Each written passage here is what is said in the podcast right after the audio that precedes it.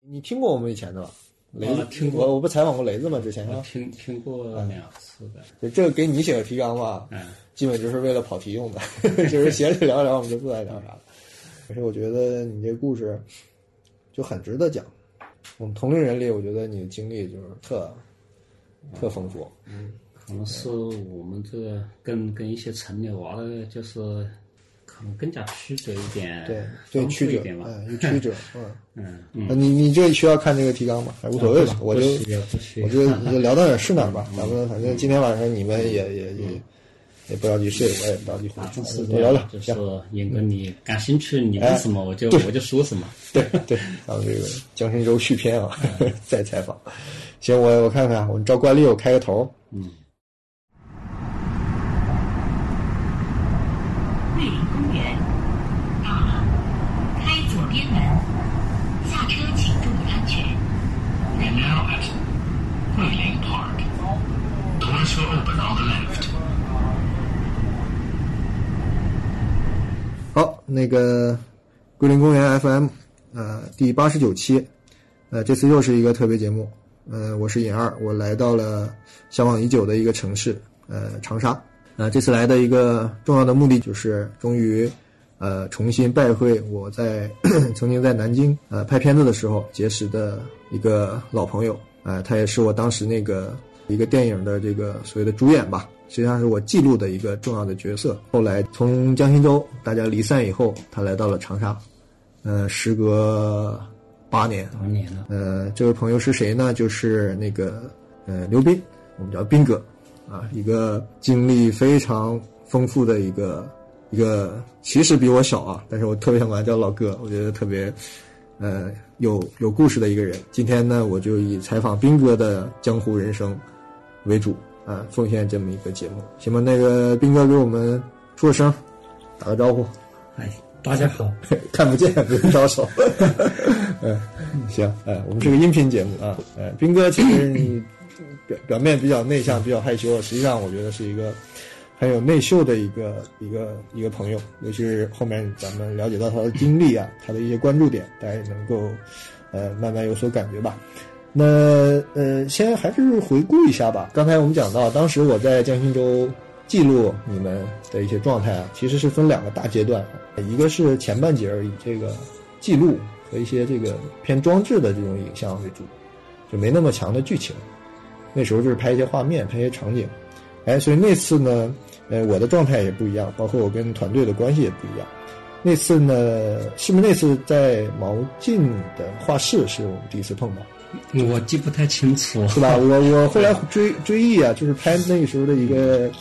一个就夜宴图的那个场景的时候，你是跟雷子他们一桌在那儿泡茶，嗯，坐在门口嘛，但你是背背朝着画面的，那个冰婷是侧侧面，嗯，这是我对你们最早的印象。可那时候就是让雷子拉群众演员，我说缺人来给我找人扮演扮演那嗯应该角色是的。他可能就拉的你啊。对，这是我的我的初印象。然后第二波呢，就是我沉淀一段时间之后呢，我又上江心洲，实际上那时候就开始，我记得那是之前我写了厚厚厚的一摞这个笔记嘛，就是重新构思这个东西，我想怎么把这些记录的素材穿起来。那时候我就左看右看，就是因为后来陆续跟你聊天啊，嗯我觉得你这形象特别有，呃，熟悉电影的时候的朋友，我觉得提一个人就是台湾的那个石俊，我不知道你看不看那个《侠女》，就是胡金铨那个电影。嗯，没看过你。看啊，那个石俊就他演一个有点呃比较传统的，就表面有点木讷，但实际上是呃胸怀这个大才的这种古代的书生的形象，也是武侠的一种角色。我觉得特别像那个，然后我就围绕你这个形象，我当时就编你的这个小传啊、假史啊什么的，后来成为串联那个那些记录素材的一个线索，就是这么一个一个引子。这个中间我印象很深，那时候不就也不知道具体拍啥，咱们也没有剧本，我就开着我那破吉普，载着你，对吧？每天晚上在这个江心洲到处逛，说哎哪个场景有意思，咱们下去就是你作为这个线索就拍点场景，就这么三晃两晃，然后有段路比较长，也不知道怎么的，你就开始聊起你的经历，跟你你家里的这个很曲折的一些事情。但是我就听着听着我就觉得不对，但是当时就什么感觉，就是我真想就咔一刹车， 我说他们江心洲不拍了，拍《兵哥传》。所以，但当时很遗憾啊，那时候也不够不够敏感，也没有说马上开录音，所以听了就当听了。但是好在那些故事给我的震撼很强，所以我就一直记着。这不，这个提纲里我就大概把我当时的重要的印象也写出来了。希望就是今天作为一个线索呗，把你的故事再多挖出来一点儿。那怎么说呢？就是从头聊起呗。那聊聊你的童年，你是哪里人？我是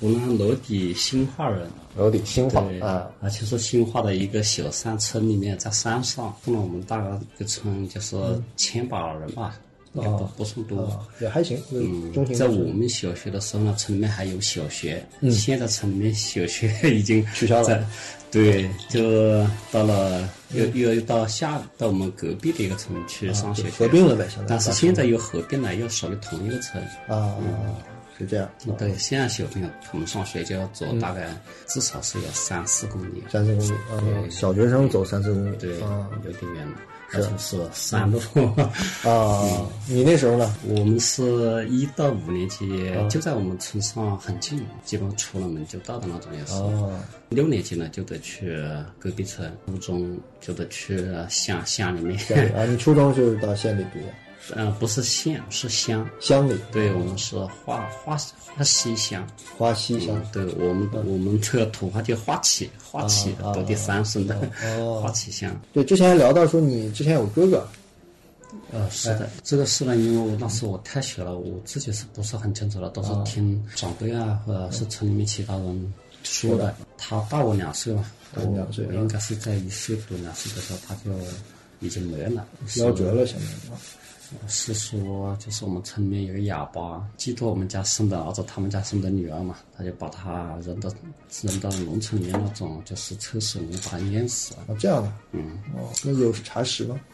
查实这个，因为他是残疾人嘛，是后来是说有有查实，但是你这个也定不了什么罪，他是残疾人。那那时候你父母就肯定很伤心了，嗯，长子嘛，所以咱们这个小时候生活的环境不是现在可比拟的啊。那后来你小学顺利吗？读的？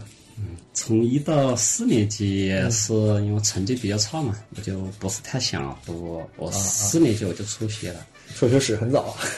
是那的是是怎么嗯就自己说就不读了？这一次是我自己不读了，因为我们小时候那时候，成绩我是班里面一般都是倒数第一、倒数第二。啊然后呢，老师呢也是可能觉得我太顽皮，啊，你 是们很很淘，我们都东北话对叫淘对是是吧？啊 对，然后太淘了，老师也给我气的不行，就收拾我嘛，收拾我，我在学校我也不想待。啊到了四年级我就死活不肯去。啊啊！不肯去呢，我爸把我绑到一棵树 上，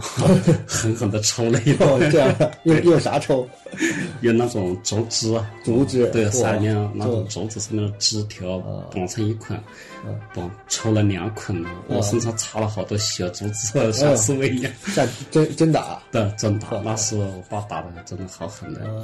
他呢，就是只有不肯去，他就一直抽。啊！我呢是不管你怎么抽，谁来劝我都不肯去，嘴硬很是倔，吧很嘴倔硬啊。 而且很多我们村里一些老头老太太他们都过来劝我们要去上学，他们劝我还骂他们。哦，啊，你在骂他了？ 对，抽完以后，我爸就就喊喊我老师来，他们两个人，一人拎一个手，就把我拖到学校去了。 当时到学校下了课，我就跑了，跑到山里面去，后面就没读书了。跑山里山算什么？离家出走吗？这不算离家出，暂时暂时逃逃避了那。没哦带没带把你抓回来？对，没没抓回来，这样他们抓也没意思了，又不太敢抓，因为我太倔了嘛。哦打都没用了嘛啊，可能对是，哦打没用。那当时是有别的兴趣点吗？还是就是因为跟老师处的不好？ 那是小时候，那是没有什么兴趣点，哦可能真有兴趣就是玩呗，特别特别淘小时候啊，偷东西吗？啊，小时候比如说偷这个板栗啦、啊李子啦、来来点零花钱木鱼啦，啊，对， 这这些都差不多。这我些们小时候小也干，但我这没些说。小时候是有的，对对，我们是业余干的，我们没到辍学的地步。但不是因为这些了，咱咱啊就们是说是因为成绩不好啊，成绩不好，待着不开心对老师们有一些体罚之类的，啊，对我们那个年代这很正常。小小时候就比你较。你你五年级应该是八八九九零年前后，是吧年纪不是，你是我84是年的吧嗯，我是四年级辍学以后哦填，哦哦好像是填了四年吧，应该是。哦，填了四年，我后来去我姨妈家玩，我姨妈觉得我这么小不读书不行，哦她就说她还是要回来读书。这时候呢，隔了几年，我稍微懂点事了，继续回来读五年级，读五年级是九六年，九六年了，那那几年你在干啥就在村里面玩啊？就是春晚。对啊，就村里面， 村里面，哦嗯，比如砍柴啦，帮别人放牛啦啊，放羊哦干啦活，哦啊，就干点小活，嗯这个这现在真是不可想象。嗯，是的就，那时候十十来岁嘛，是吧？十来岁的孩子就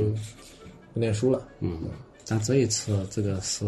我自己的原因，这个啊，嗯对对。后来那个续上了，续上就是换了个学校续呃上五年级还是这个学校，还是同样的老师。啊，是吗？这一次是我比较乖，而且成绩是特好。这个学校本来就没多少人嘛，对对然后对是对对对第一名，肯定哦是学啊校全校第一了，是吧？ 你这老陈是吧？嗯那这时候你你爸对你什么态度啊？ 我爸因为反正我这一次上学不是他掏钱嘛，我、我姨妈支持，哦嗯他是就任由我读嘛，而且我在家确实也没干什么活，是是帮不了什么忙。哎，这时候你对不起你两个弟弟多大？比你小两两岁两岁一个，啊，嗯，我那时候应该是到五年级十三岁十吧三，岁，他们就是也是十岁上下。后来呢？这个小学毕业以后怎样？小学五年级的这一年还是比较老师比较 比较乖的。嗯到了六年级，啊就是去了隔壁村嘛，去了隔壁村，到到了学校，嗯因为我我不太写家庭作业，啊啊寒暑假作业也从不写的。嗯，就相当于你比同龄的同一届的大个两三岁，对对对吧就大大大两岁，所以就比较容易刺儿头对是吧？对啊老师那些东西吓唬不住你。啊对，到了六年级呢，就是这一年又是嗯一直是在跟老师做斗争。呃， 有什么具体嗯具体事件没？具体的战役？有一次呢，我同桌，他在我本子上面， 他就写，他就写我我那时候名字叫刘军，他们都给我起外号叫叫军长。你听好吗？嗯官大 人，然后我那个同学呢，他他就到本子上写了个刘军，他后面加了个司令，刘军司令。啊我不清，我不知道啊啊！我就不知道，然后被他揪上去了，嗯嗯揪上去了，然后又是正好这一堂课是是校长的课嘛，嗯嗯就是他教我们数学，那校长一看又是大发雷霆，啊啊 大发啊！雷霆，因为你自己写的是吧？对他以为我自己写啊的，然后他就在课堂上他就叭你一声，刘军司令是谁？啊啊给我上来！啊啊 我也不知道是，我也不知道是我，因为、因为我人家叫我外号叫军长嘛，啊啊！也我也不你也不知道自己什么时候当官了是吧？啊，他喊几声我 也没上去，我没觉得是我，但大家都盯着我看嗯嗯嗯，觉得是我，后来老师就发脾气了，啊老师说我们这里不是军校嗯嗯，救不了你， 嗯嗯嗯，你蝙蝠该回家 嗯，又给我回去，又赶回去了， 那真赶回去啊？不这是不这一次没赶回去啊。他是把我喊到了讲台上批评骂了我一顿，嗯但是我不知道是谁写的，啊我我就觉得是我同桌写的，嗯我把他喊上来了，他我同桌了，他说是因为我喊他、喊他的外号。嗯啊然后老师呢，他就没有把我们赶回家，只是让我们两个跟着他，就这一天跟着校长嗯走，他到哪、我们去到哪，就像左右保镖一样。嗯嗯嗯然后他到办公室，我们就跟他办公室，他就上课就跟着他。 这这个学费是你爸出的吗？这个我姨妈出的嘛，啊，都后来都是你姨妈的事对情。对，嗯，哦，这样的。你姨妈是你母亲的姐姐我姨妈的哎妹妹。啊，是她的妹妹。嗯哦，那她倒是一路很对你很好啊。是的，呃我因为我从小就就没有妈了，我哦，这样的。六啊六岁的时候，嗯我妈哦，对对对对，哎，你就过世了。是生病了是吧？不是生病，哦 嗯是我妈呢跟我爸他他们两个有点 小矛盾，哦我自己想不开，哦自己这样的打架了。嗯，哦，哎呀，对，这就是这个咱们农村很多，我亲戚里也有这样的。啊，那后来你这个六年级读完了吗？六年级也是顺利读完的，啊，嗯，因为很多课没上嘛，就是成绩不行成绩蛮好的，啊，成绩蛮好的，这个转折突然的，你这真是羞辱你们的校长和老 师。然后呢？成绩是蛮好的，嗯而且就是我们班主任他就考前他都说，他说你要是考上初中了，嗯，我给你杀一只老母鸡， 啊，我我给你煮鸡吃，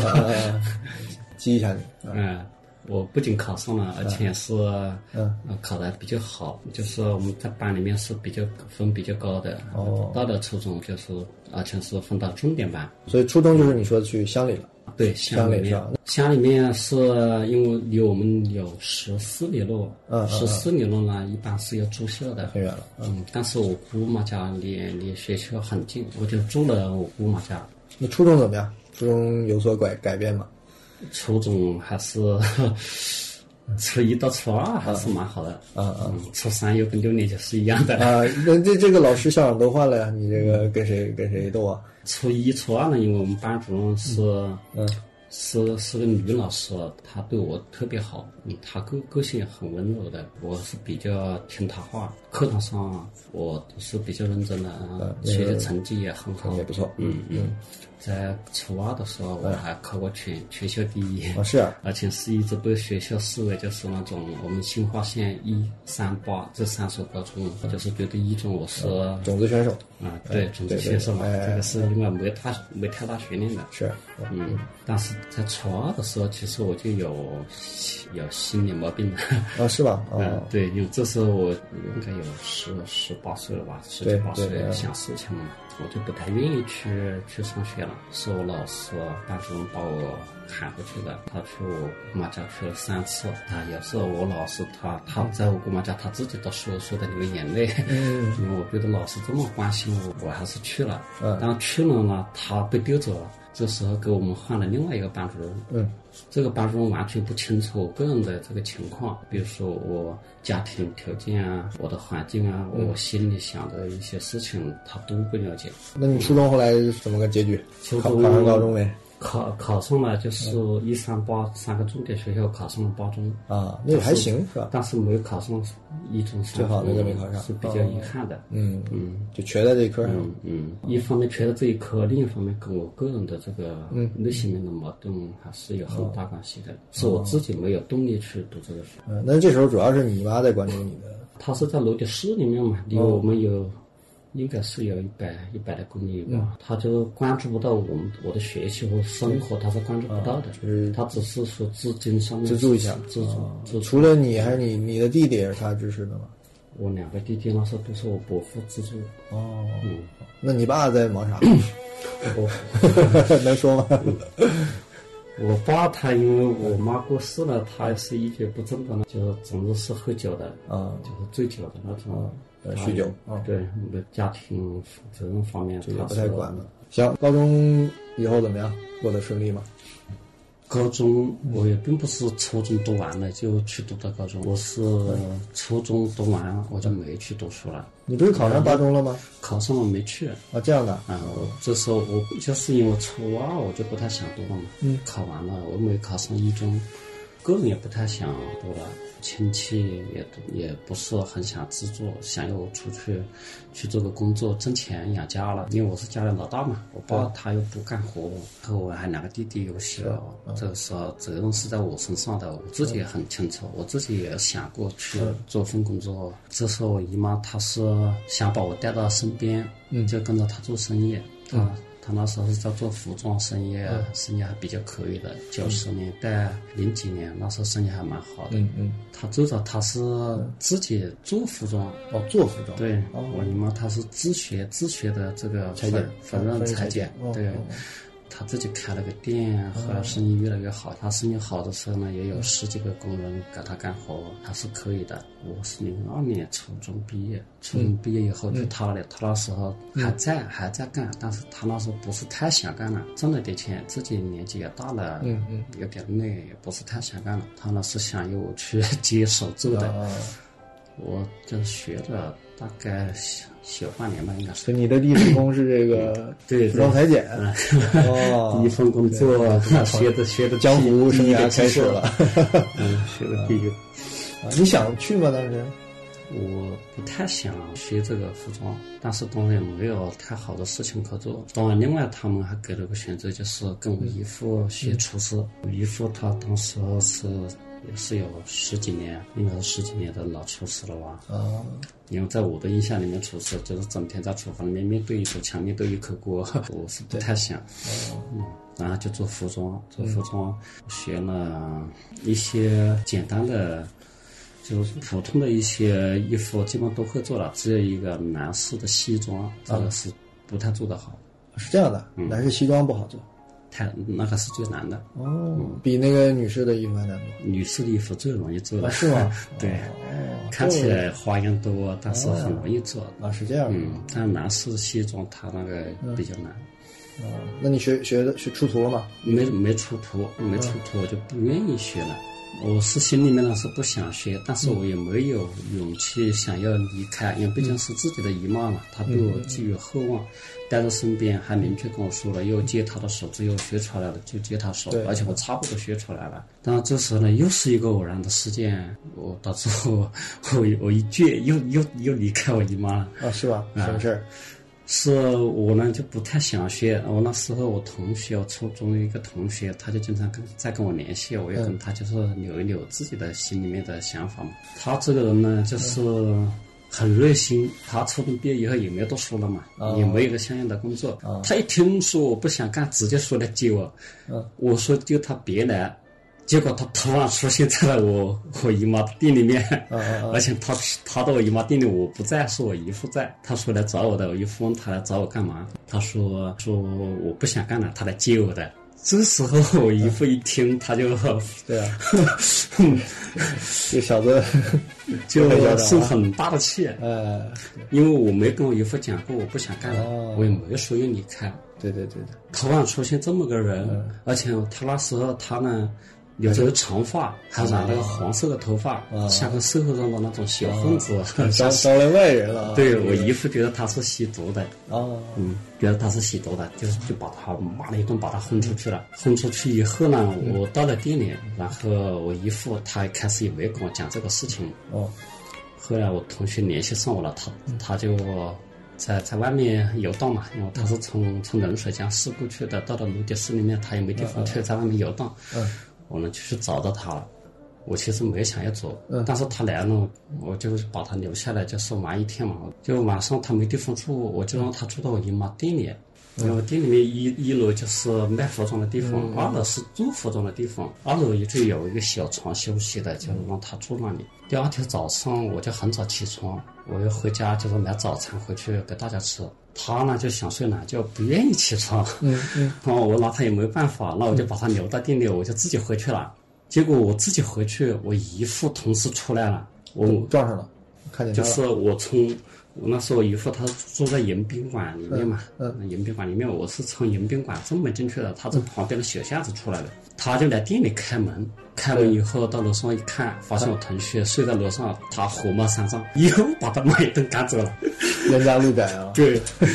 这个时候我等我从家里吃完早餐出来以后，我到店里，我姨父就对我发脾气。我姨父他之前从来没有凶过我，这嗯一次对我大发雷霆，狠狠的骂了我一顿。既然说到这个份上来了，我就直接开口，就说我嗯你也是上头不了想干，哎我想走了，是这么偶然的事情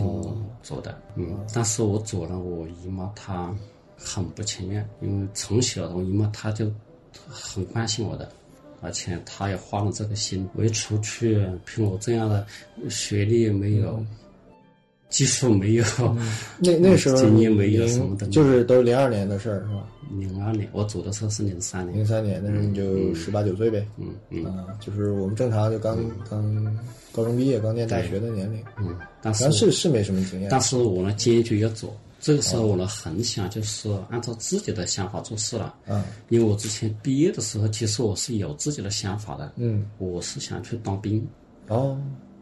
但是家里面就是亲朋好友没有一个人支持，全都是 哎，反对是反对的，嗯，啊，不只是反对，还阻止。 是吗？哦，对我呢，其实我毕业以后，我是想过一种集体生活，到部队里面历练一下，啊然后呢，在部队里面也还有自学的机会，比如说考个军校什么的。同班同学的，一起初中毕业的，他们去当兵了。其实我是一起报的名，我也去的，初检也过了。我们村里面的村长那时候带着我去，就是跑前跑后的。他说我们村里面也没几个当兵的，他说一定把我送出去，一定让我去当兵。但是因为家里面都反对，我那时候我也是极力坚持要去的，但是是一次意外事情导致没去成。那时候武装部是说就是要等，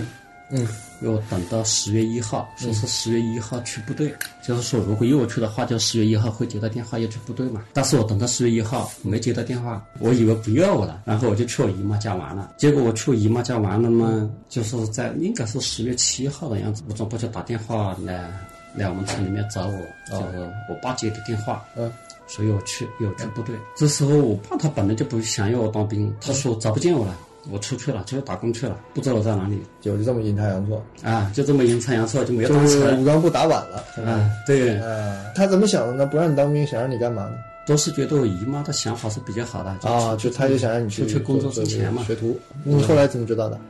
后来听我爸讲了嘛，那你不是赶紧再追到武装部去？啊不不，那不是这么及时的。其实我后面还是坚决想要去的，是呃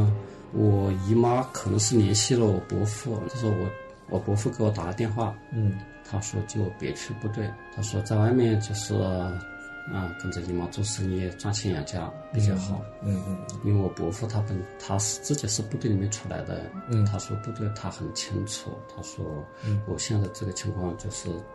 在外面可能就是赚钱可能好一点。我伯父呢，他是从小就关照我们的，因为我妈妈过世以后，爸爸又不干活，主要是靠伯父关关照我们家里的。嗯哦他的话我都没听，啊我拒绝的， 我坚哦决要去。啊但是后来我姑父又给我打了个电话，他的话我，我就从内心里面来讲，我不愿意听，但是我不得不听，因为我初中我住在他家三年嘛，住在他家三年，我觉得这个恩情是很大的，而且我姑父他说的很直白，他说我们是长辈。也没求过你什么事情，就这个事情，你就听我一句，不要去部队。他也是部队回来的，啊！ 都是劝晚辈不要干自己的这个行时候我就没办法了。 嗯我姑父讲了这个话以后，我就没法拒绝他，我感觉、哦就决定不去了我对啊，死吃了心他死三心了哎吃了他三年饭， 吃了三年饭。那是你去你这个这个姨妈那儿学缝纫之前，嗯，对吧对啊对然后就听了姑父的话，就在姨在姨妈那里学缝纫。啊，哎，那你现在回顾一下这几个长辈劝你的话，你还你大家还记得吗？他们的主要的理由，理由你觉得现在你能认同一点了吗？还是你觉得还是哎呀自己的梦想还是被他们给扼杀了？嗯，梦想扼杀的也不一定，嗯因为去了部队也不一定真正的就在里面有所发展，能跟自己啊不一定想法一样也未必啊嗯。，也未必，只是说在部队得到这个、得到一个锻炼，应该是可以的。对，嗯，也想真怎么样呢，还得靠自己。毕竟我也有同学去了，他们也是，比如说两年义务兵回来的，回来了还是还是老样子。哦，我记得你当时跟我讲，你学生时代还办过办过报纸嗯，那是高中高中的时候。啊，后来去高中的时候，嗯，哦，这个报纸呢也不是我创办的，嗯是我另外一个朋友他创办了，他牵头创办的，嗯我呢就是加入在里面，嗯也是一个骨干吧，哦，这是后来读了高中以后的事情。嗯，对，哦，我从姨妈那里走了以后，我就出去打工，在外嗯面四年，哦四年后回来读高中，好像你从初中到高中之间又这个这嗯又个又隔了又四又年，又酱姑然混了四 年。 那时候你离开姨妈那儿，还住在姑妈家没有，没有了？我离开以后我是去了广东，哦，就是这个四年是是比较，是现在来讲都是比较难忘的吧。嗯印象最深刻，因为出去了，那真的就是江湖。刚刚独立是吧？对，这段我觉得你换了巨巨多这个不一样的职业是吧？ 嗯，是的。哎，就哎，是那个接你的人呢？他怎么没没把你接走？ 他去哪儿了？他就留在了老家，啊在老家，他跟着他叔叔是，他叔叔好像是干了两个活吧，一啊个就是做那种碎石厂，好像是，还有一个呢就是就是收那种铜啊、铁，就是回收对啊啊这种大型的那种回收站，啊他就开始跟着他做这个。啊，嗯也就是说，去接你出来的人留在了老家，对，然后你跑去了啊广广州，啊广州是吧？嗯啊对，因为他就他也不是说他有事把我接去去干，没有的，他纯粹就是 热一心，口觉得一 跟我跟我感情很好，啊对对对，嗯，热心。好吧，去广东是我们村里面有一个在广东那边在建筑工地上面干活，因为我也不认识什么人，我在学校里面都只有同学，对我也不认识什么人，只有村里人。他们我们村里面多数上面都是干建筑，我就联系了村里面的一个兄弟，就去他那里去，啊、是他在那里做，就直接啊那个不需要什么介绍了，建筑工地缺人你啊，你就也是先去建筑工地了，对，哦，嗯那你在上面干活了吗？干活真的是 刻骨铭心。啊，是吧？你第一份是这个这个体力活，就是这个对，东建西。筑工地上都是体力活，哦，嗯而且这个我熟啊，你干哪个工种了？ 你先干的什我么？我干过好几个工种，啊啊嗯，比如装模，那时候都是木板啊木板织模是吧对，织那个混凝土模，模嗯哎，织模啊啊，我初次出去这个体力活确实是干不了， 啊吃不消，可那能个对织模很累吗？织模不算很累的活吧？它这个是个技术工种，对我干不了，啊我只能做手工啊，你不做手是工去织那个模，你是对帮，忙嗯比。如说是搬那些搬料板子啊哦，还有那些木顶啊，嗯嗯嗯，有些就是一一层楼的那种木顶比较长，可能是四米五高吧，应该是，嗯就扛这些顶啊，哦，对，你说助手肯定累嘛，嗯都是对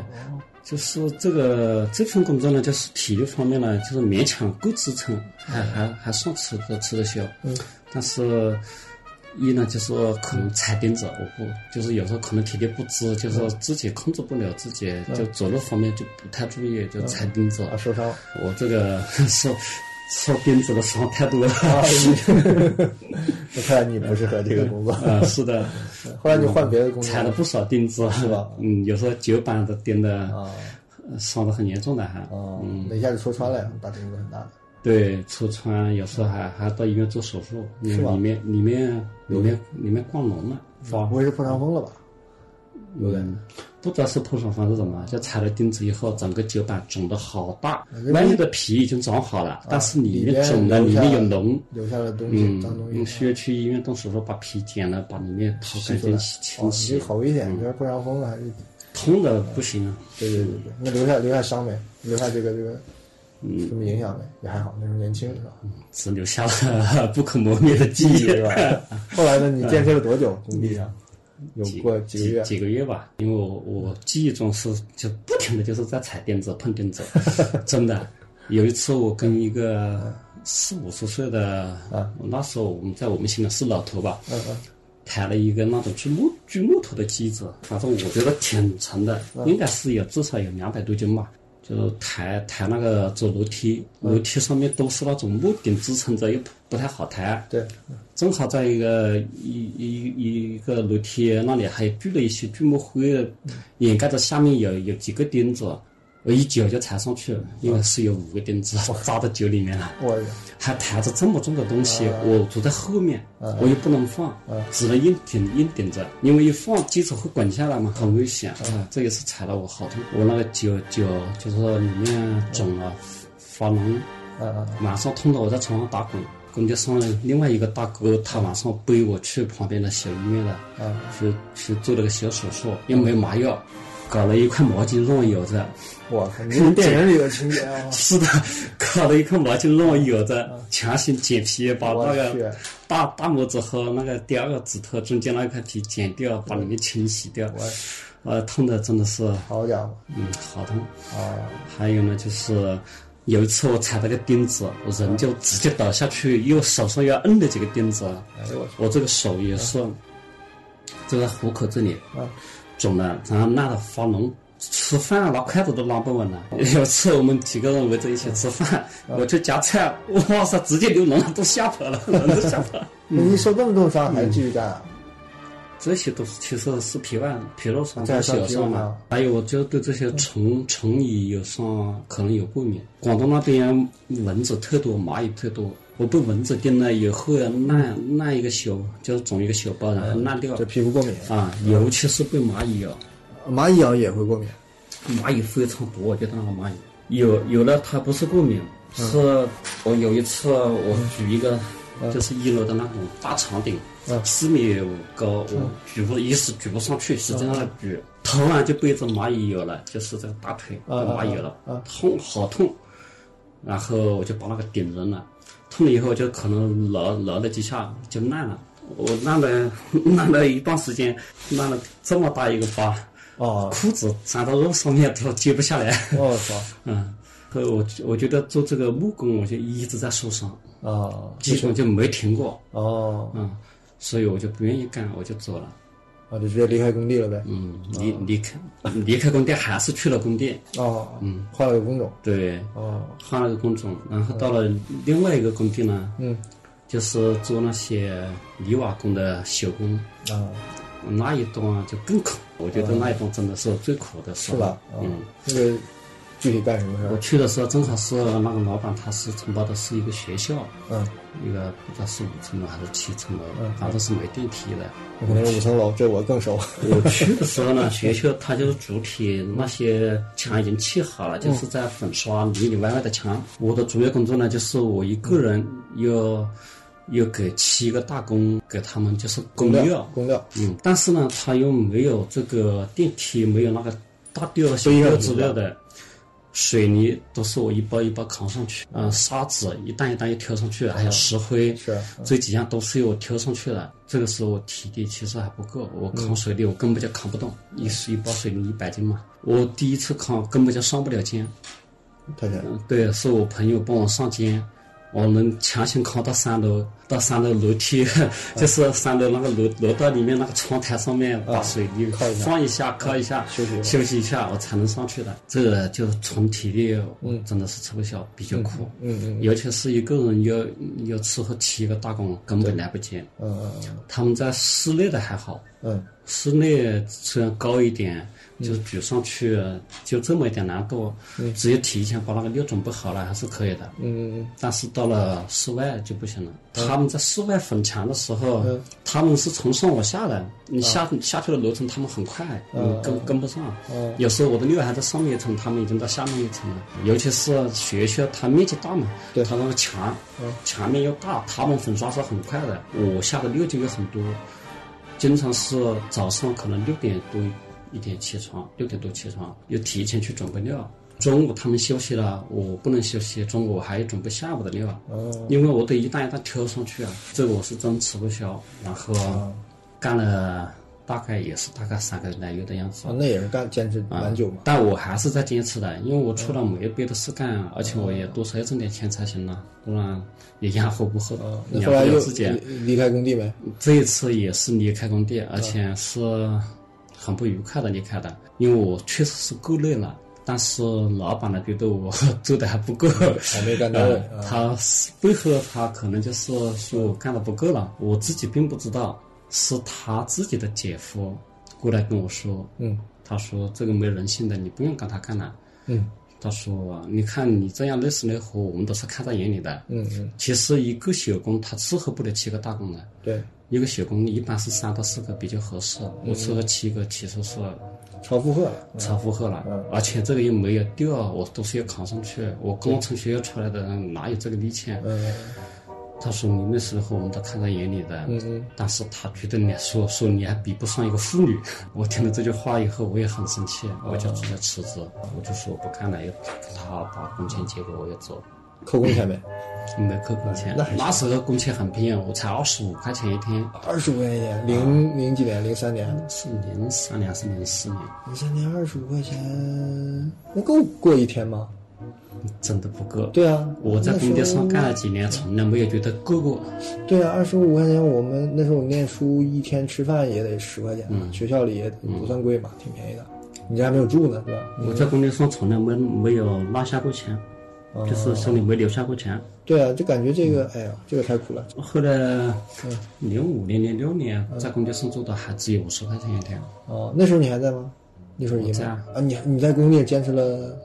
这算下来三四年啊，嗯，不是一直在工地上，啊嗯也不是一直。是后面虽然零五年、零六年在工地上做，但是这个时候呢，嗯就是我是在我本家的一个叔叔工地上面，嗯他呢是比较关照我的，因为我自己不想学这个技术，嗯，我就没学什么，就是做一些手工。手工啊，那时候叔叔他是让我，嗯，比如说浇水嗯，浇水啊，，就是混混凝土，就维护那个混凝土啊嘛，，维让它护干混凝土，让它对凝固，啊啊，浇水这个土管子啊，浇水还是轻松一点，对对，嗯，还有呢，就是倒混凝土的时候，就嗯拖一拖板车，这个拖板车还是吃得消的。啊，嗯这个这个两年倒是不苦，只是工资 确实低，也对没挣对什么对嗯钱，五十块钱一天，你吃喝都要对解说，对吧？嗯，那中间你有尝试过啥职业吗？就是在这个几年的中间，哦就是从从工地上回来了，到我们县里面我去找了个工作，是酒吧的工作。嗯哦，嗯哦，是回到你们这个县里，不是在广州那边，不是在我们新化哦县去做了酒吧的工作，做了几个月时间，就跨足娱乐业了。这个哦是实在是不知道做什么事情，没事做。你那个在酒吧具体是做什么？嗯一开始进去是是做服务员，做服务呃，员。就是端对端酒啊什么的。呃啊，对，前面有一个经理，我进去就是面试的服务员，但是呢，他这个他没有什么经营理念的，他做不好。后来老板又从长沙请了个经理回去，那个经理呢从长沙又带了五个姐妹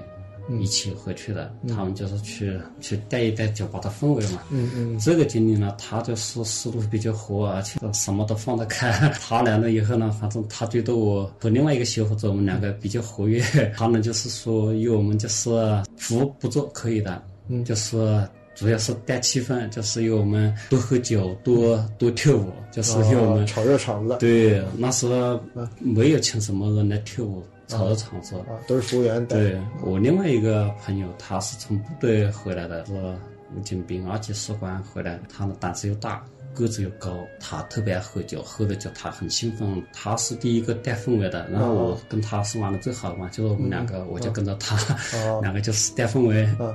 干啥？嗯蹦叫蹦迪。就是蹦迪啊。 哦但是你要是请的中国人员的话，比如说人妖啊、其他女郎啊什么的去跳，但是那时候都一个都没请，哦就是我们我们两个上去， 我们两个上去把把上衣一 脱，反这正么劲爆怎么痛快怎么 来。啊，对吧？有效果吗？ 嗯，是的，哦这个然后氛围带的怎么对样？，我不知道，反正只知道自己在一直疯狂哦的蹦啊跳啊。哦你喝酒吗？当时 我不喝酒，不喝。有女粉丝没？没有吧？不知道的，下面给你尖应叫。应该没有吧？不过确实有一些女女女顾客请我喝酒，但我从不去的。她请我，我就喊别的小伙子去，哦我不去，因为我是在里面避开喝酒。那这个工作做的久吗？不久，只有三个来月，也是偶然的事情离开了。嗯，我很想做久一点，但是偶然的事情，啊一方面呢是两个经理他们的这种经营理念不同，一个呢就觉得我这样带氛围很好，经常表扬我说我不用做服务，只要我带氛围，喝酒随时去吧台拿就行了。但是以之前那个经理他还在嘛，嗯，他可能也是个股东，我估计，嗯，他一直在，他呢就觉得我不干服务在那里蹦啊跳啊，他就看不习惯，他就觉得不好，他就批评我，但是我也没走，我也没想要走，我觉得反正是谁要做什么就做什么吧。但是我那个那个兄弟他也出了一次事故，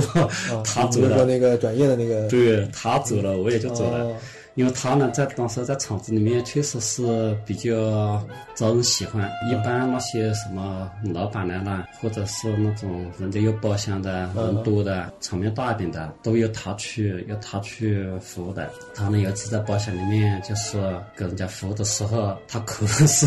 是去摸了人家那个老板带的带的情人吧，应该是可能是去摸了人家，抱了人家，把人家惹火了，嗯就是在里面打架哦打起来了。哦但是哪是他对手呢？他一个人把全包厢人都打跑了，啊跑 了， 军警出身是吧？对啊，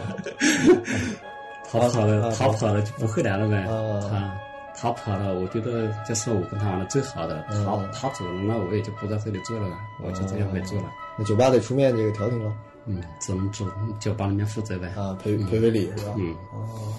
哎，我想问一下啊，就是我们肯定没这个经历。你像我们念完书，工作也是跟自己学的有关的东西嘛，嗯啊至少之前都熟悉。你当时这种是什么心情？就是你想你去面试，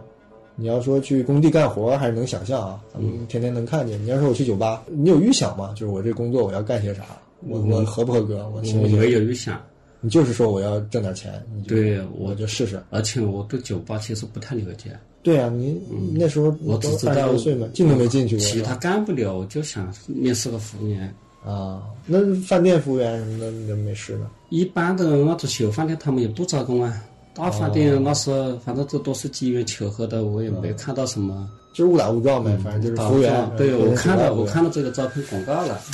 然后我就去面试了。面试了嗯。那你当时面试别的吗？还是一下就就这家就定了？就我就只面试了这个工哦作，也面试一下就定了。那时候工作机会，你觉得比现在同等程度上是多一点还是少一点？现在我也没去找过工作，我去找也嗯现在当找然不不到。是我们这个年龄了，就是说，你说现在如果有一个十八九岁的小男生，呃，那时候初中毕业对嗯吧？初中毕业说去社会上找个工作，你觉得机会会比那个时候更多还是更少？我想应该是这样，那时候呢，用工的人多，机会是多的，只是说如果你要是没有相关的这个技术啊、经验之类的、文凭之类的，估计也难找。因为九十年代、九十年代到两千年那时候嘛，我总觉得那个时候就是反正社会虽然比较乱糟糟，但是就是有点更生机勃勃一点，就感觉这个你想闯一闯啊、试一试啊，机会好像还挺多。现在我总觉得，但是从我们这个年龄肯定更窄了。你现在想去换个工作，那实在是不可想象的。但是我觉得对于年轻人来说，他们似乎也没那时候那么能那么尝试，侧面观察似乎机会也没那么多。后来呢？后来你工地上不是陆陆续续干了有三四年，嗯，看到了零零五年，零五年吧，应05该年。我舅舅他是在浙在浙江，在嘉嘉兴嘉善，在嗯嘉加善上，嗯，他在一个做管装的，就是这个工地用的地下管装，在这个厂里面，他做在那做了好多年，工作还算是轻松，不是很累。啊管装是不是就是我我插一个，就是就是地地基部不对太好的时候，要把一些这个金属的这个管是金属的跟水泥的是吧？对，是水泥管两头有个金属圈，对，把它用这个设备打到地下去，嗯把这个对地对地基变结实，对房是子就可以这个嗯盖在上面啊。插一句话，这是我专业嘛，秀一 下。对对然对，后我就去了我舅舅那里，他帮我找了一个厂，我在那个厂里面做、嗯做了半年，半年以后我就回来都都干啊，你去的厂是做技术工作呀，还是管理工作？技术工作。是哪一块呢？我去做主主要就是做那个管子，就是这个金属头子这一这一个工种，哦，你是手是用设备车，还是说有什么模具去压？它是有个模具的，模具它有人扎好了一个就是钢筋的像笼子一样，它是管子里面的嘛，骨架我我就把把那个金属头子送到这个钢筋上面，啊，那你会接触那种融化的金属吗？融化的不会，它是一个现成的啊，就钢圈。是冷冷架工对对，哎今天我突然意识到，我跟你聊这一块儿，我补充了很多我们工地上的细节知识。啊之前我是远远的看他们在干些啥，我就是从来没有去细的了解这个背后的事儿。那后来呢？回高中又是个什么契机呢？也是在工地上面，在在那个工厂里面，也是经历了一些事情。又是偶然。嗯，因为我一直其实我离开了学校，但我还是心心念念的，就是没有完全的那种，就是真正放弃学习的，就是内心里面还是想学习的嘛。我就一直有那种自学的习惯，嗯，在外面一直都是买点书、看点书的。我舅舅呢，他就觉得我这个。这么好学，他看我一直经常往下了班，人家都是出去去玩，去溜冰啊，或者去 KTV 唱歌啊，去吃夜宵啊，都是出去玩，我都从不去。我下了班我就在自己租房里面，我就在那看书。嗯、那时候就是像自己写作文差不多吧。我舅舅看到了，他可能就是同情我，他是说，要不我还是回去读书吧。嗯，他说他资助我，啊，你就因为他在厂里面工资也有万把块钱，有万把块钱嘛，他可以资助我。嗯我呢，确实自己也想读书，这个时候我把以前心里面那些矛盾的东西都已经理清了嘛，觉得这个时候要适当好好读书，去完成自己的学业，比如说完成大学，读完大学那还是有益的。我就回来了，嗯，但是我回来呢，我我到家，我舅舅可能是觉得自己一个人是撑不起我这个学业的，可能他还是联系我姨妈，想要两个人一起，嗯嗯一起资助我。但是我姨妈这个时候我已经有几年没读书了，我姨妈她也没想过要再资助我读书，她呢就可能是没答应，没答应我舅舅一个人支持我呢，她又不愿意资助了。那我既然回来了，我只能硬着头皮自己上。这是呢，嗯学费怎么来的？学费呢，我记得是我自己呢钱不多，我舅舅他虽然说他不愿意资助了，但是他还是给我打了三千块钱的。嗯，起始资金给的。嗯，然后暑假呢，我就去我叔叔工地，在怀化去他工地上面去打点工。在哪儿？怀化，怀化啊，湖南另一个城市。对，在湘西打点工，我觉得还是可以，打满了应该是，我就自己去找找高中去读书。啊，就是暑假攒了点钱。啊，对，我去找你这找都地是方读书你。都是现在电视里感动中国的故事 啊！嗯 考上大学了，先赚点学费。这时候呢，自己其实在哇，那时候一个暑假能挣多少钱啊？哦一个暑假五十块钱一天，如果你一个月抽光二十天，千八块钱。啊，一个月1800块钱高中那也就是一学期的钱呗，那也支持不了整个高中学业。确实支持不了，压力是有的，但是我也得硬着头皮上。嗯那高中是怎么找啊？我还没听说谁自己找高中读的， 你这也可以啊。嗯 你那时候年龄相当于一个大学生了，是吧？呃，对我去我去读高中的时候已经有二十二岁了，对我是零六年去读的。啊，我那时候我也没有关注过这些教育方面的政策，嗯我完全不知道的。我只知道我要读书，我就去找学知道校了。嗯，没有任何人陪我去，没有家长帮我找，没有任何关系可以托，我就自己去找学校。嗯首先是因为我不喜欢新化县城，嗯嗯，啊我喜欢冷水江市， 我就去冷水江市里面找冷冷水乡是吧？冷水江。啊，冷水江。嗯，是一条江，啊啊，但是它名字不叫冷水江，叫枝江。珠江嗯啊，，枝江边上的一个小城市叫冷水江，冷水江市。我就去市里面找。我首先找了，我是想找那个师范学校，啊，就是那个师专，我们说的，嗯对，就是师专，对，相当于高中，但读的是这啊个，对，他教学方向的嗯啊。嗯，我去呢，我去找学校，学校里面不要我，人家都需要考进来呀，对对也不可能要我。对对对嗯，呃然后我就从学校出来，出来以后发现对面是一所学校，嗯也是冷水江市第六中，我就想，哎，这家不要我，就去对面市去碰碰运气吧。哦我就往里面走，保安就不让我进。他问我来干嘛的，我说我来读书的，跟他讲了一下我情况，但是他不让我进。这时候很巧的是，有一个大姐她过来了，就是她儿子，就是这一期来这个学校读书嘛，嗯嗯，她可能是事情来联系学校里面是事情来联系的，她就听了我这个事情，她就跟保安说：“你拿着人家干嘛呢？人家想读书是个好事情，嗯，你让他进去吧。就是学校如果不要他，那是学校的事情，就是你不要拿着别人嘛，对吧？嗯，这个保安呢就听了他的话，就放我进去。哎，因为保安认识他，他不仅放我进去，他还告诉我，就嗯找走在谁走在前面那一个那个前面那一个人正在就是走路的那个人，啊他说是副校长，他说你去找他。哎，关键人物啊，我就跑不过去，就跟就就跟上副校长了，我就喊喊喊校长，我就喊校长。他问我干嘛，我就说我要读书。啊他说你要读书啊？他也没多问没多说，他说你跟我来了。他并不知道我什么情况。到了他办公室，他问我叫什么名字，我就报了一下我名字，我那时候就刘军嘛。他可能是在电脑上查了一下是怎么的，他就直接告诉我你去哪个教室报道了。啊啊，他就直接要去报道，然后我就想，哎，怎么这么顺利啊？我就直接去教室报道了。等开学，开学就正正式读书了， 就这样就就续上了高中。这样就就读上了。但是呢，我到后面大概半个月左右，就开学半个月左右，我才才清楚什么情况。嗯，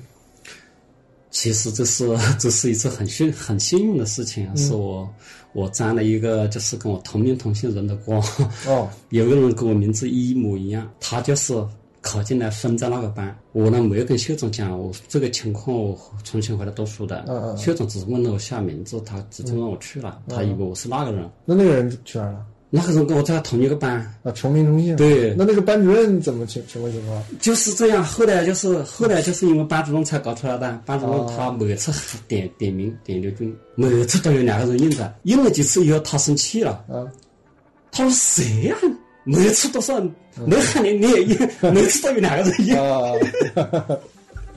那后面他就生气，嗯说谁应的？两个人给我出来，这才然发后现两个人上讲啊台，结果发现两个人名字一不一样，两个都叫刘军。这个时候我恍然大悟，就这样就很幸运的就读上书了然后就这样就继续读了。 啊。这个学校很熟悉吧？ 这不得掉了你的学籍嗯啊？什么情况啊？冒名顶替的， 好吧，那就留下不了。那嗯是你这没有你没有学籍啊？学校不都有学籍吗？没学籍，我已经在那读书了。学校他有，我也不知道他们是怎么处理还是怎么，不知道怎么处理。反正我哦反正哦就我就留下顺了利在读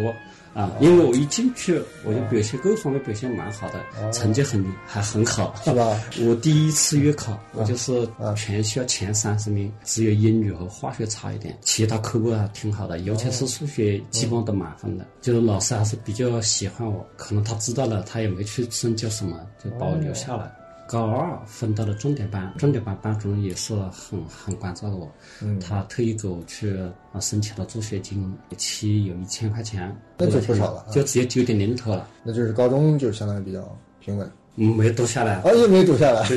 你这个 我就读完了高二，读完了高二，奖学金拿到手第一学期不是奖学金都没拿 到，我就没去读了。啊，又发生了啥？这时候我爸的他他那老毛病犯了，经常要住院啊，做手术啊，也需要钱。生病了， 对就是喝酒引起的毛病吧？对，他喝酒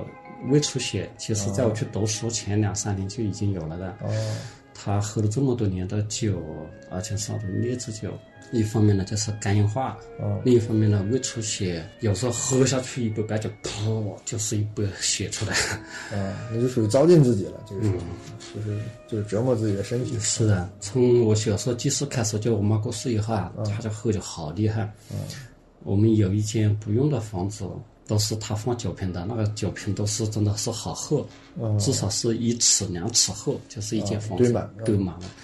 有时候我去把这些酒瓶清理掉，用那种就挑的担子，我也挑好好多担。嗯嗯因为出血要就要做手术，这个时候因为他身体不好嘛，我读高中的时候就把他带到我身边，我住我在外面租的房子，这样我就看着他，一方面监督他戒酒，嗯另一方面在我身边我也放心嘛。但是他经常还是偷偷摸摸喝酒，嗯嗯，戒不了。高二的时候，他那时候看我读书没多少钱，但是我成绩也很好，他就觉得可能有愧疚，想出去挣点钱，他就去了我表哥表哥承包的一个工地上面。表哥他是铁路铁路部门的嘛，他是好像是在深圳还是在哪里，就承包了一个铁路段、一个铁路边上的一些什么工程，他去那里做做了不久，可能也就半个月，不超过一个月吧。嗯，在那边喝酒，又喝酒，就胃出血，嗯，又都进了医院，我就请请了一个星期的假去那边，嗯，在医院里面陪他做手术。从那一次回来以后，就其实我就不是太想读书了。那到了高二第一学期读完，我就不想读了，因为他这他这个病，他反反复复好多次了，他做手术的几次了，而且每次来都是吐血吐的很很多的，一般。就是你去医院，医院一开始是不接收，就他这种情况就治不好的风险是很大的。就是医院一般都是要要你同意，不要他们负什么责任，你签字，他们也没有太好的法子，就只能一边输血一边吐血，另外打点止血药，哦能止住就止住了，止不住那就没办法。哦，所以我记得很清楚的一次在冷水江市，应该是中医院吧，一晚上就是不停的输血，他用那种就是医院没有那种就是接屎尿的那种盆子啊，吐了七盆，还带着泡沫的，而且这是在医院吐的，他他在去医院的路上还吐了好多，本来就吐了很多的。我因为这些事情呢，对我来讲还是一方面的压力太大，另一方面呢，促使我也不得不思考，就是要承担家里面的责任。这个时候，我觉得读不读完书，其实已经不重要了，对我来讲。那是那时候你弟弟呢？你的弟弟们在念书吗？我我大弟弟他那时候在学学厨厨师来做厨师，啊，但是因为他是零二年左右去学的厨师嘛，那个时候还是零六年、零七、零八，也没几年。他那时候其实工资也不高，嗯存不了多少钱，赚的钱呢也都是我爸的病啊、家里面的开销啊，也基本主要是靠他。啊，他比较稳啊。对现在也在做厨师。对，主要是靠他，嗯，但是他也没存下钱。那你小弟弟当时还念书吗？我小弟弟既没念书也没工作，哦他呢就是比较顽皮，他进初中，嗯，进了初中他就顽皮捣嗯蛋，不知道是被开除还是自己不读了，啊，就出去了。就出去了就没读书了。他现在在哪儿打工啊？现在在福建，哦，就像说这个有电池厂，哦对，所以你爸的病相当于在你高中对你又是一个大的转变的因素。对嗯，因为我那时候我自己没钱，而且他这个病是急需钱。我找人借钱，其实有时候借的也心灰意冷，嗯，感想蛮多的啊、因为我我妈妈过世的缘故，我也不你上一辈子确实也有恩怨在里面。对，因为我妈妈过世的缘故，我也不好找我姨妈他们借钱。这时候我弟弟也没钱，我后最后面是找就是不是不是很亲的，就是我那个叔父，我那个叔就工地上我那个叔父，他妹妹他也是在流水讲师嘛，找他借了三千块钱，嗯，好不容易才进了医院。后来你病情怎么样？在深圳那一次做了手术，花了两万多块钱，就是保了保了一段时间，那个应该是零七年。所以从这个时候呢，我又是又是开始思考我自己，嗯 又又跟我读初中的时候情况很像了。嗯，那时候呢是不太成熟，有些事情想不清楚。嗯，纯粹是自己想多了，耽误了。这一嗯次呢是实实在在的。对，嗯他最后爸过世的时候是零八年。哦，你反正你也尽力了。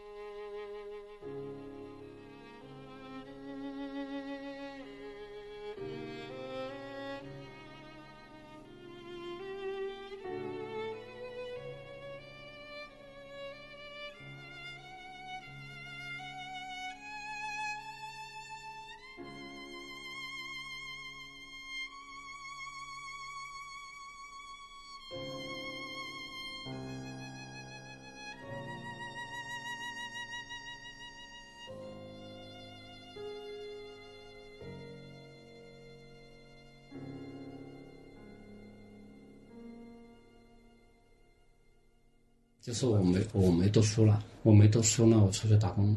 那很不巧啊，先是被骗进传销嘛，对被骗进传销，然后回来，对，这块儿你别一笔带过，你就你是怎么进传销的？我正好那时候我就考虑不读书了嘛，还是那一个就是说去楼底去我姨妈那里接我的那个同学，是因为他过生日，我就去他家里玩。我在他家里玩呢，正好我我另一个同学，他初中毕业以后他去当兵了，他去部队还是我送他到武装部，我送他到武装部门口的，所以我才没地方他。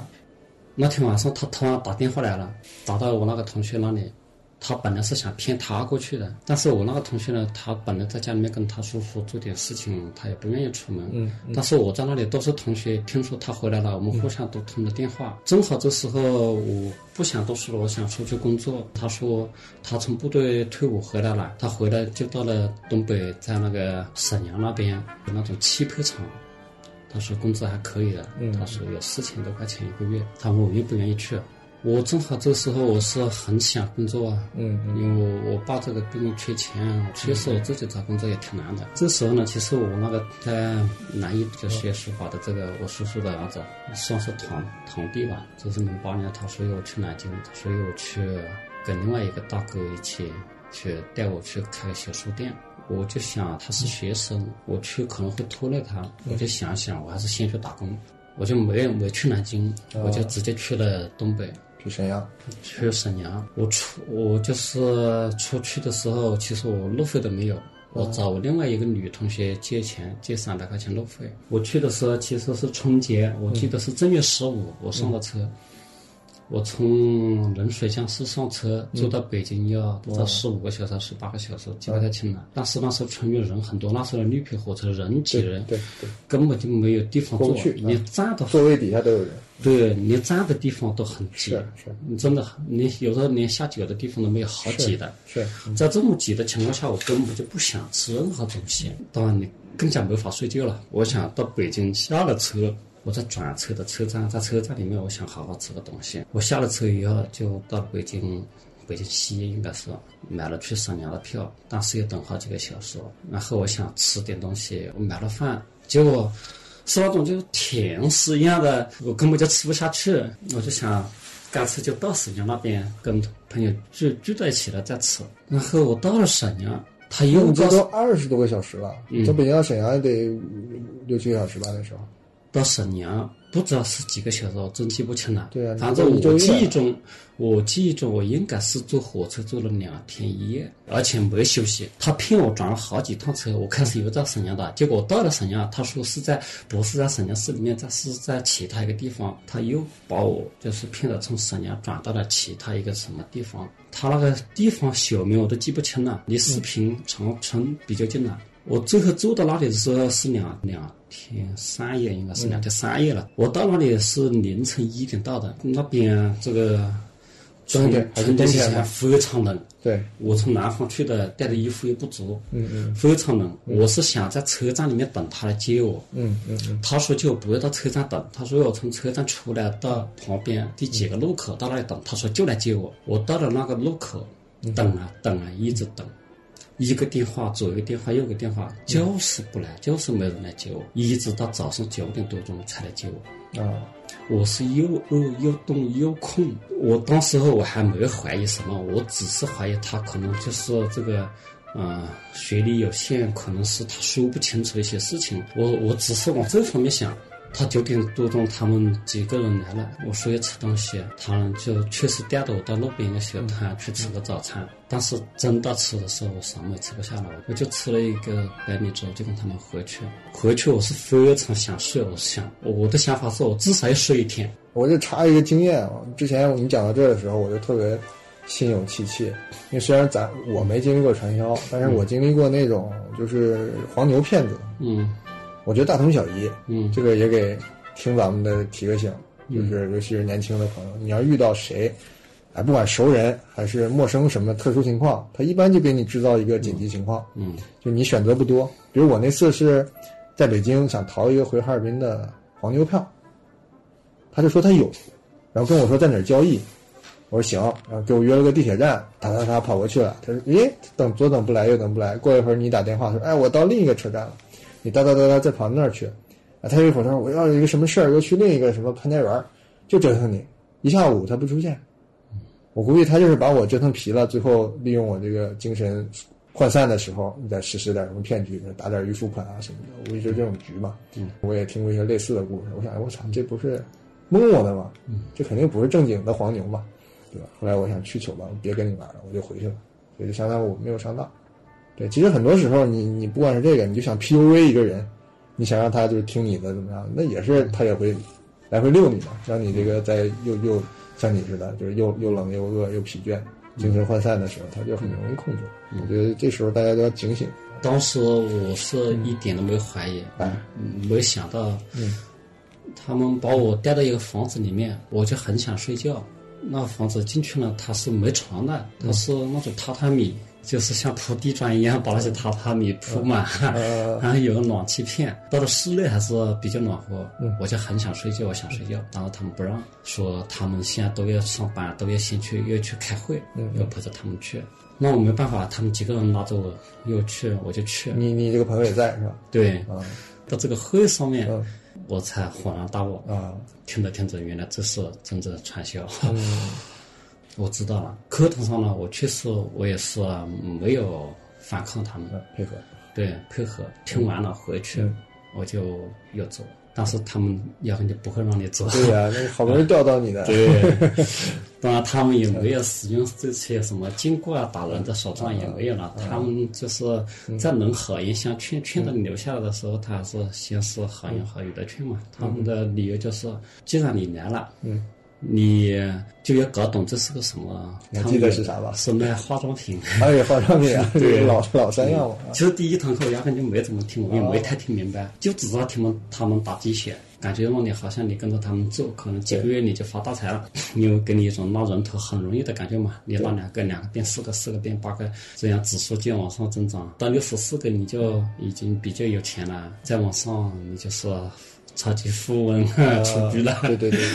感觉很容易。哎，那时候人多吗？你去的时候，他们组织应该是有一两百人吧。我这么多人啊啊！整个他们这一个圈子，那就是不止这点了，那应该是以多少万哎哦对对来计。对对，这个多少年了？嗯我小时候我们东北就是听说谁谁又传销了，谁谁就是他们这个传销，确实很庞大。他们这个传销，就我们这个会场，呃就是有一两百人，但是整个他们就是他们这这一个啊的嗯这一个项目的这个团伙的，应该是好多个万人，应该是。他们最低级别有个就是个主任嘛，一个主任就是租了一个房子，管着这一户人，一户人大概二十来号人，十几个这种小小支点，就结合到一起开会嘛。这个所谓的一个房子，它其实是隐藏在这个小区里的，对这对一个房子。对嗯这个他们就是留你的那个理由啊，你还真的不好找。他的意思是说，你来了，你要就要搞懂这是个什么东西。嗯嗯如果是个好东西呢，你就留下来；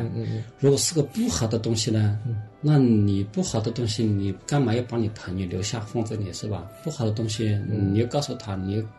要跟他一起做啊，是不是？他们就是以这种就是感情来来牵绊着你，都是有这一个点的人，比如说主哦任，主任他主要他主要管这一个点的，他会负责开导，哦还有就是主任下面可能会有两个组长，哦两个组长，他们这些就是有经验一点的，要要负责劝你留下来。哦，哎那你觉得他们自己信吗？我觉得有些人是真信了。啊，就你包括这主任，你觉得他是心知肚明在忽悠你，还是他也陷进去了？他就真的在这一点我不好判看不出断，来啊嗯这个跟他自己的这种学识啊，跟他自己的学识相关的。像有判断有些人啊，他可能读书不多，他在社会社会上面打工啊，嗯可能磨砺了很多年了，确实也挣不到钱，嗯他真的没有任何出路。他这一条路对他来讲，他一旦成功，嗯他确实也能挣到钱的，哦嗯。对像传销这种事情啊，嗯如果就是这种法律不允许的事情，一旦嗯被被揭穿、被逮了嘛，那随时都是自己的血汗钱打水打打水漂了，对吧？嗯，那后来怎么样？你有留下来了解这个项目吗？我其实我知道他们是故意留我的一些套话术路，话术嗯，嗯我知道是一些套路，哎，但是确实是把我朋友牵扯在里面，我也不得不要反过来思考一下，嗯，就是说。他虽然是把我骗过来了，这一点很我很不喜欢，但是他是不是因为他也被骗了，他蒙在鼓里，嗯，留在这里了？那我呢前期也真听他们的，嗯就是我先把这个东西弄懂，嗯是不是个好东西？啊像他们说的这样好，嗯能懂了，我要走我就强行走，嗯我告诉他，他愿意走就一起走，他要是不愿意走，那我就自己走。我确实前几天也是这么想，嗯嗯，但是我听这个课呢，听两三堂课我就完全听不懂了。只是有些事情我我不会反驳他们，嗯，因为毕竟接触不久，了解的不够深，不好反驳。尤其是他们讲，就是他们编的一些谎言，啊嗯没法去揭穿。比如说，领导人什么什么时候去国外考察啦，什么时候引进了传销啦，嗯就是默许大家搞的啦，这是个试验基地啦，这些东西我没法去去揭穿他们。像我这种新人，每次出门必须有两个人陪同的。嗯，就很是软禁吧，就怕你跑嘛。对，这两个人其实啊呢是控制你的，对就是怕你跑，嗯也怕你向外面报警啊，向哎家人，求你助说这个啊出门是你说我要出门，他就那不是的，不是你随意出门就出门的，哦也得申请。不是申请你就出门，不是你有什么事情出门，就是说我们去上课，可从哦那能个民对，因为住宅小区里出来一个是吧大队走可能是太太招摇了招摇了，对吧啊？都是分三人小组，啊，几人小组做的，就好比我这种新人要哦去，那就是两个人带着我这个新人，安排两个女孩子，一个一个人玩你一个手，所以两个就玩。哦这也挺招摇的吧？然后正好有一有一次呢，就是有一个女孩子她肚子痛，痛的实在是下不了地，走不了路，就只能有一个女孩子跟我一起走了去上课。我就趁这个机会挣开她的手，我就跑了。啊， 因为我身上也确实没什么钱嘛，总共就三百块钱路费过去了，根本就没剩什么钱。其实跑到哪里去根本就跑不了的。我呢就是跑了，我首先想到我就是去图书馆，因为它是个公共场合，就是你去待多久也无所谓嘛，只要是上班时间。我去了我就去找书，找这个相关的法律法规，就是去了解这个，因为他们不说这个是传销嘛，他们说这个叫网络营销，我就是也搞清楚这个网络营销是不是传销啊？所谓的网络营销是什么，直销是什么，传销是什么？我要把这些东西搞懂。嗯我就去找这些法律法规的书，嗯嗯我就找出来，他们说的这一套我就基本清楚了，嗯就是骗人的。我从这个图书馆出来以后，我还是打了我朋友电话就回去了，我也没有给家里打电话，也没有报警什么嗯的，我就直接回去。这个时候我有足够的理由去反驳他们了。哎，你你咋回去的？你能找到路的？我打他电话，那就他图书馆也并没有跑多远，哇，那他对他还对敢告诉你在哪儿？他万一嗯他不怀疑你是警察卧底了吗？现在那不会，他们也敢让我回去，我就直接告诉他，我就是在图书馆，我没去哪里，我没报警什么的。他们把我接回去了，半个月左右时间，他们都吸了，吸不了了。我跟他们反驳，但他们还是强行留着不让你走。有一次差点还打起来了，当时押送你的人没没受处罚？他们内部的事情我是不知道的，啊因为他们加入了的，他们有一套管理体系。啊我没加入的是不知道的，比如说他们有内部的小会议，这个我们是不能参与的。我们参与的都是他们上公开课，就是给我们洗脑的课。我事后我想联系我这个同学，因为他加入了的，我想我想联系他，让他告诉我这一些东西，至少给我资料我的想法，因为他们都有小本本记录的嘛。我经历过的一些事情，我想写个什么小剧本，就是 给你拍拍的嘛。其实我真的想过写这个传销方面的。前几年呢，就是我确实是卡在这里，就是不是太了解他们内幕。但是从去年年底，我想通了，就是我真要写这方面题材，我也不需要太了解。因为我不需要去向去给人家去介绍传销嘛，把我所经历的，就是我见到的，我所感受的，嗯写出来，啊！这个期间的这种亲情的、友情的、兄弟之间情谊的嗯嗯这一种摩擦，是吧？把这些表现出来就差不多了，我觉是得。嗯，你现在动动手了吗？在写了吗？ 各有各私。哎特别逗逼。嗯，对，呃，现在还是打靶的时间，赶紧写。嗯。后来怎么出来的？ 后来是他们，呃，主任主任搞不定我，啊，就负责这个房间的主对任啊。他搞不定我，因为我相关法律法规不都都搞清楚了嘛。那时候记忆力也好，看一两遍基本都记住了，我都能直接跟他讲什么是传销，什么是直销，什么是营销，什么是网络营销。你们这个压根就不是嘛，可以跟他讲。而且我还能从他们就是他们这种分分层的比例上面来跟他讲，我说这是每个产品的，嗯我说这个你们这个分钱，啊哪个哪一级分多少钱，哪一级分多少钱，分百分之几十几十，加起来正好是百分之百。我说不要成本的嘛，那产品在哪里？嗯嗯像这个，比如说我就三千块钱，我这三千块钱都被瓜分了，那产品在哪里？怎么可能会有产品呢？这就是拉人头。对。他们后来说有产品的，只只不过现在不会给你产品，要等你升到了经理，嗯到时候会给你个，嗯会给你产品。我说那时候还需要你给产品吗？升到经理了，你肯定你是当奖励给了，那还需要产品吗？那根本就不是。我说 你们这个就是拿人头，我说没有意义的。我说为什么没意义呢？一，它没有城市生产；嗯第二，没有销售。嗯它对社会是无益的。嗯，我说它就是一个分配游戏而已，就是把一个人骗来，把他口袋里的钱从他口袋里骗到我们几个人口袋里，一个一个这样去骗过来。嗯我说这就是一个分配游戏，我说一点意义都嗯没有，对社会没意义，对我个人来讲，我理想不是这样，对我来讲也没意义，我就不干这个。嗯嗯我跟那个主任讲的很清楚，嗯他呢就完全就不不跟我单了，他就、嗯他基本上就不舒服，放弃了。但是其他的一些小主任，就是周边的，嗯有四个主任经常轮流来，就是来来跟我，嗯，变 对，反反复复，反反复复。嗯然后后来这些主任拿我没招了呢，从那种就是有的升经理的，升经理的就有那种大型的那种就是娱乐，娱乐节目嘛，就大家都凑到一起来，就是唱歌跳舞啊，然后吃好的喝好的，就有这么就谁升经理。其实这个是一个鼓励的现场，就是你看他升经理了，他拿到这么多钱了，你们加油好好干。嗯其实就是去去还是在给你们洗脑，很多人看不明白，觉得人家你看才做了几个月升上去了，人家就实实在在该拿到的奖金拿到了。该拿到的车拿到了，什么报喜有的衣服三万块钱一套，什么封条皇冠几十万块钱一一台， 人家都拿到了，所以很多人还是就被这种场面洗脑的，尤其是大家在一起唱啊、跳啊、喝酒啊，啊喝的就是迷迷糊糊，互相称兄道弟，这时候经理啊、主任啊就给你开始洗脑了，一个一个拿着你约谈。我是最多的时候是十七个经理把我喊到一间会议室，同时给我洗脑都没用了。到了这个时候呢，他们就觉得我不应该留那里了，他们主动放我回来了。嗯我还在那里就会影响别人了，但是我没撤回回来，但是我我给任何亲戚朋友打电话都怀疑我是在做传销，不给我钱。我给我同学打电话，我说要借五百块钱路费，他答应的好好的，说给我转，事后又不转。当你再给他打电话，他怀疑你是在做传销吧？我不给你转了。连续找了几个同学都不给我转这个钱，实在没办法，嗯，又在那里待了十来天。我总共在传销里面应该是有四十来天。哦，这四十来天，一方面是对他们就是前期这个折磨，身体上比较痛苦，因为到那边没什么吃的，嗯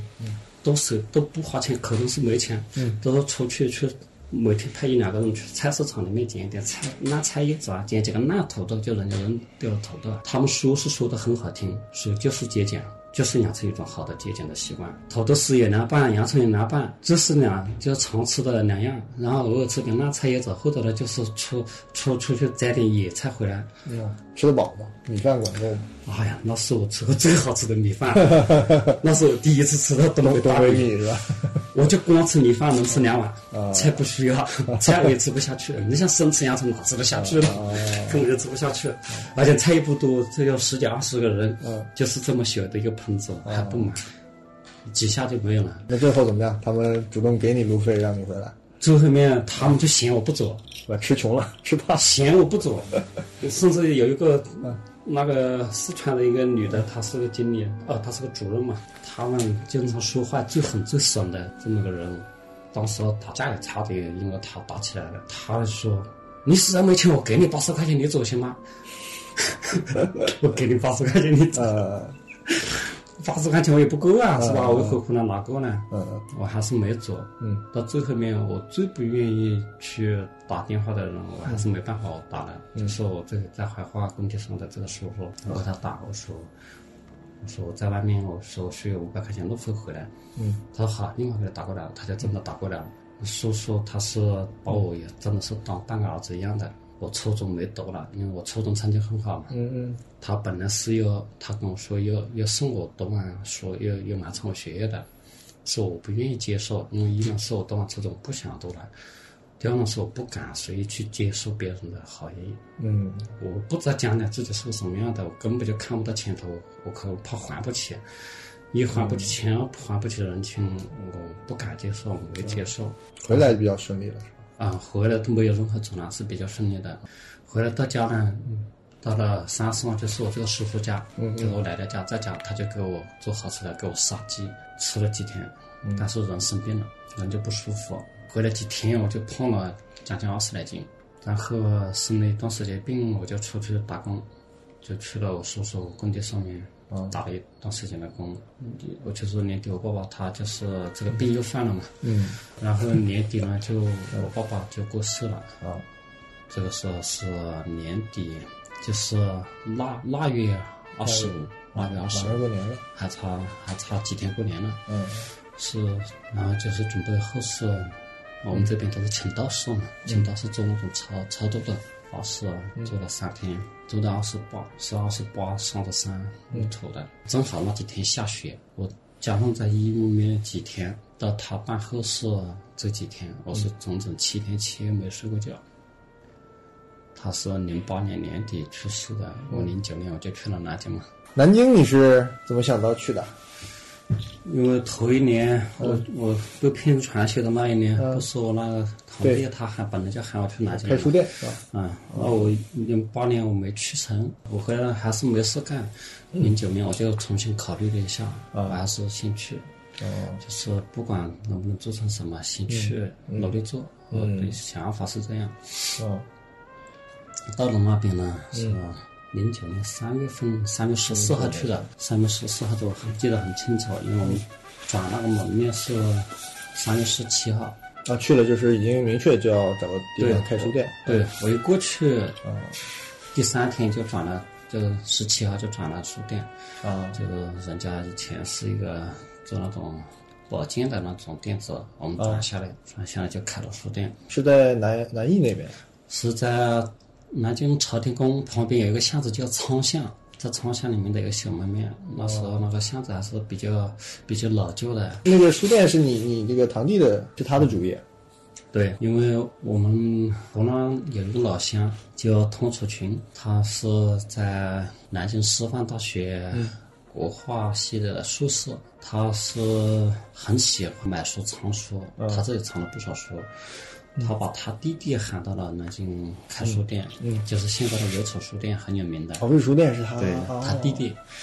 嗯，因为他把他弟弟带到了开书店，开的比较成功。我堂弟是想，啊就是说我们过去，就是这个老大哥带带我们，我们过去是确实是 什么都不懂， 既不懂书，也不懂经营，而且又很仓促，一过去就直接开书店了。汤楚全大哥带着我们在。嗯嗯，就是朝天宫旁边有一家叫天宫书店，嗯，好像是叫天宫书店吧，去进了一批货。他是那个天宫书呢，他主要是做折扣书，折扣书，对哦折扣。我们从他那里，比如说他可能是一点五折从出版社拿来的吧，应该就是那些库存书，我们去他那里拿一般三折，三折左右。拿过来卖，就卖个五折六折。但是啊这些书本来它是库存书，它就是不不是畅通的，对，广卖。不太好卖。主要是说要要懂书，去掏书掏的勤快，尤其又是运气好，掏到一点好书，那还是比较好卖的。嗯。但是那时候我们就说不会去掏书，守着店里面就卖的这些书也卖不动。开了几个月以后，那个大哥他们就想去北京发展，他、哦他就去北京。去北京两所大学里面去去当讲师去了，就只有我在那里搞了，因为我弟弟他是要上学的嘛，我一个人更不会搞， 那时候完全没有意识到要去收书或者是怎么收书，不知道这些到到嗯，因为这些他们也没有怎么跟我讲，嗯，我弟弟毕业了以后，他就回湖南 了，就剩我一个人在那边，我弟弟的意思呢，是要我跟他一起回来，我不愿意回来，因为我到了南京，我到那里已经落脚了，我就不想要走了，我就是想继续做，那当时经营的怎么样啊？有能能能够那个房租吗？不够。要是按我现在的 经验去做，可能可能还行。是吧？嗯，因为我现在这些收知道这些收书的渠道啊，知道怎么样去操作啊，嗯，可能能收到一些书。嗯，这种、这种收书的成本相对来说是比较低一点的。嗯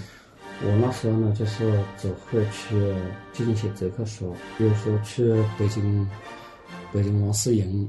图书城，王世营图书城很大的，去那边去进一些折扣书回在来。北京是吧？嗯，但是到潘家园地摊上面去淘书，我就不会啊，不懂。比如说人家给我开个一百多、两百多，甚至开了上千，我哪敢要啊？也不知道他们那几个钱。对。哦，你是跑北京进货啊？当 时当时进货，我跟着那个维持书店汤汤志军大哥跟着他、到上海文庙去淘书，然后淘书我淘不到几本，因为我不懂。还有呢，就是去那个上海古旧书店、古籍书店、古籍书店啊古旧书店、上海古籍书店应该是嗯福州路那个嘛，对吧？什么路？不你太去清楚三楼是吧？哎，应该是在上啊，海三楼。那去个去哪里？太贵了，那种贵是贵，但是你有些书拿回来，还能再加点价卖。嗯，对，能加上价卖，因为他比较懂书嘛。嗯对啊他进什么书，我直接跟着他，就是他分一点给我就行了。哦嗯，他只要他能进的，就一定能卖。哦，尤其里面当时他进了，进了七十本吧，应该是。嗯，进了七十本那个音谱，叫《战国西洋分编》。嗯，是那个七十本分了四十本给我们，那时候是七十块钱一本进的吧，嗯，回来我们卖一百二，哦等陆陆续续卖掉了。但是现在它这个价值啊，就很高了是吧？三千多，卖三千多四千，现在就哦对，书古书是这样的，你保不齐哪个就它嗯不是古书，不它是就古书是绝版的。绝版书啊。嗯，因为这种音音音谱啊少它那个版要是没有了的话，你谁去把这些音集齐很难的。哦你要重新出版，可能就各种法律方面的这种原因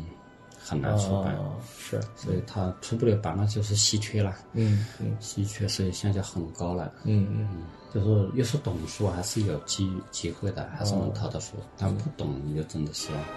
那些折扣书呢，就始终销量不怎么样。嗯嗯而且就这嗯那个时候已经零零八是吧？零八年、零九年了，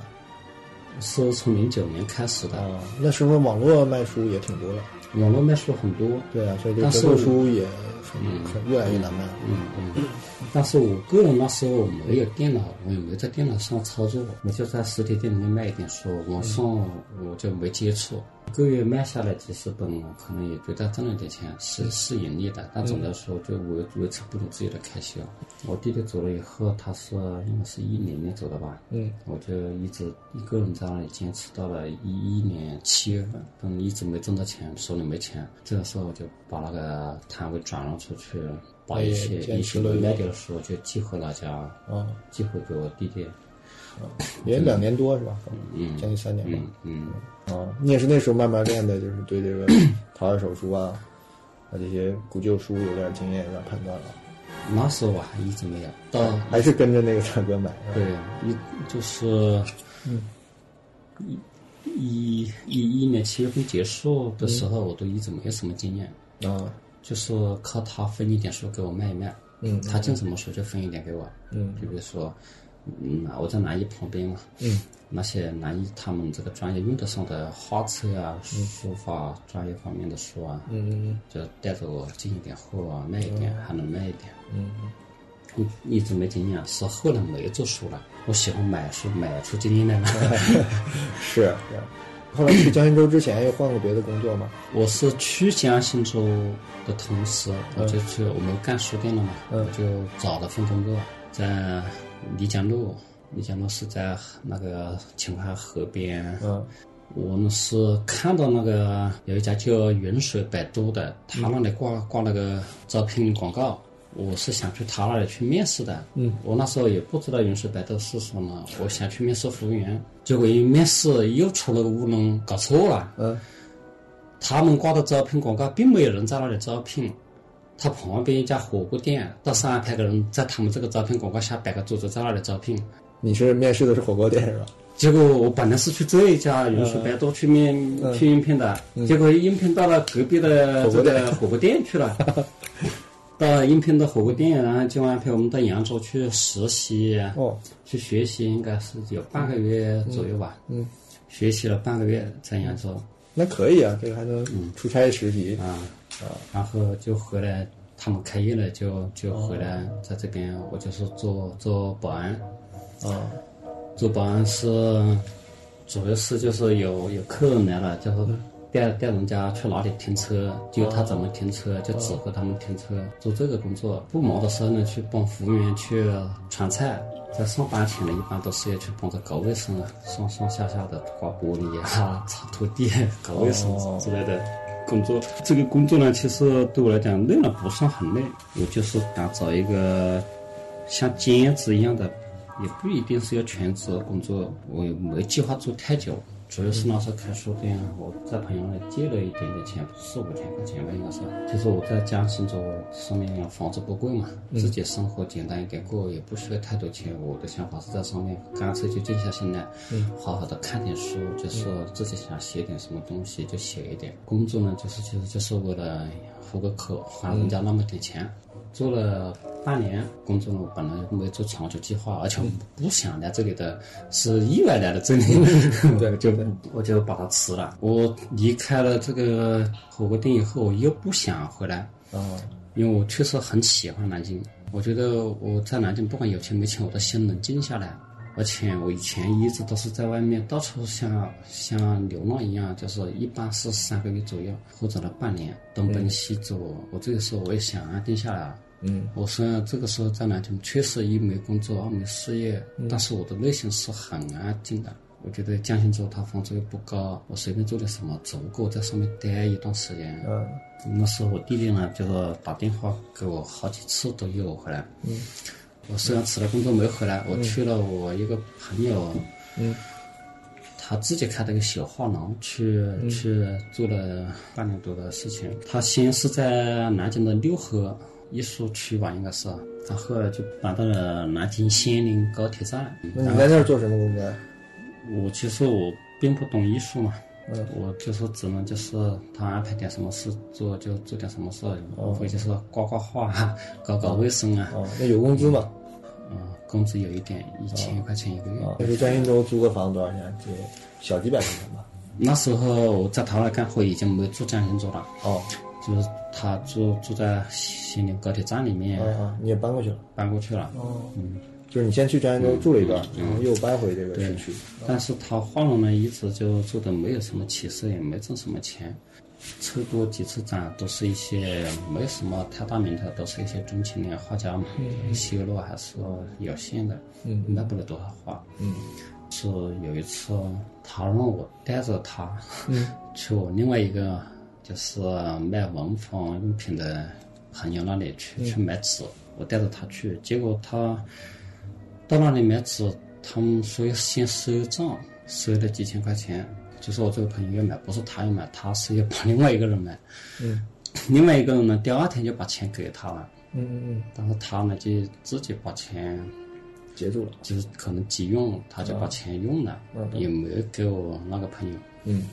我们一直以为他给过了，是直到有一天啊我我那个兄弟，嗯卖文房用品的这个兄弟，他妈妈检查出来癌症，急需用钱，他给我打电话，嗯所以我催一下我们那个老板，把钱给他，我这个时候才恍然大悟，原来他没给。嗯从这件事呢，我就不愿意跟着他干了。不干了呢，我是真没事事做了，因为快过年了嘛，嗯我就顺便回来，我就到了长沙。嗯，我在长沙我也没有什么事干，嗯，那我还是想回南京。我是一三年五月嗯份我又回了南京。我首先 第一个去的地方就是、嗯 去江阴州啊，啊，找房子。对，到江心洲找了个房子住下来以后，我在那个渡口小饭店阿姨店里面吃饭，嗯阿姨突然说拆迁，她不想这个饭店不想干了，啊，我我就说我来干吧， 阿姨她真给我就嗯干这了，么随意嗯，对她真给有我转干让了，费吗？没有转让费啊没转让费是吧？啊，而且阿姨她很好，她人很好，因为她可能也不缺钱了，嗯人很好，租金收的也不高，收一千五百块钱一个月，嗯，就房子租金税一点，嗯，而而且且设备全给你。对，而且还揪我炒菜，揪我揪我几天。哦对就是他，就是原来他他这个菜单啊常上做面的的几个菜，菜嗯对我去跟他学着做几天，反正我看一下就学学了一点样子了。嗯嗯。就是真全按照他之前的菜单来，因为这个人家喜欢吃他的菜，我也喜欢吃，就按照他的菜单来，就几乎没有变动。但是我之前没做过， 突然做这个事情有点吃不消。嗯。前面炒炒了几天菜，我这个手拿锅子拿到手酸酸了嗯酸了，这个手不受控制啊，整天抖，就是拿个碗的，有时候可能一不小心碗就掉了，嗯端不起来碗了，没法做。啊 我一个保安也喊过来帮我做了几天。前面一段时间是我自己一个人干嘛，一个人干个小饭店其实还是挺辛苦的，因为早上五点就要起床去买菜，把菜买回来又要洗菜、摘菜、切菜，做好准备，卫生方面都要打扫好。对这种人家十点多钟、十一点钟吃饭的时间，就上课炒菜。中午呢、也是吃饭，因为那段时间在拆迁，那些工人他们吃饭的时间也是陆陆续续来，中午也没得休息。晚上呢，一般最晚的可能要吃完到九点半左右，等我收拾完、打扫完，啊也就十点半了。才能吃口饭。嗯，回家再洗衣服、洗澡什么的，就一般都要到十二点才能睡觉。干了半个月，我还是觉得太辛苦了，我觉得需要两个人，嗯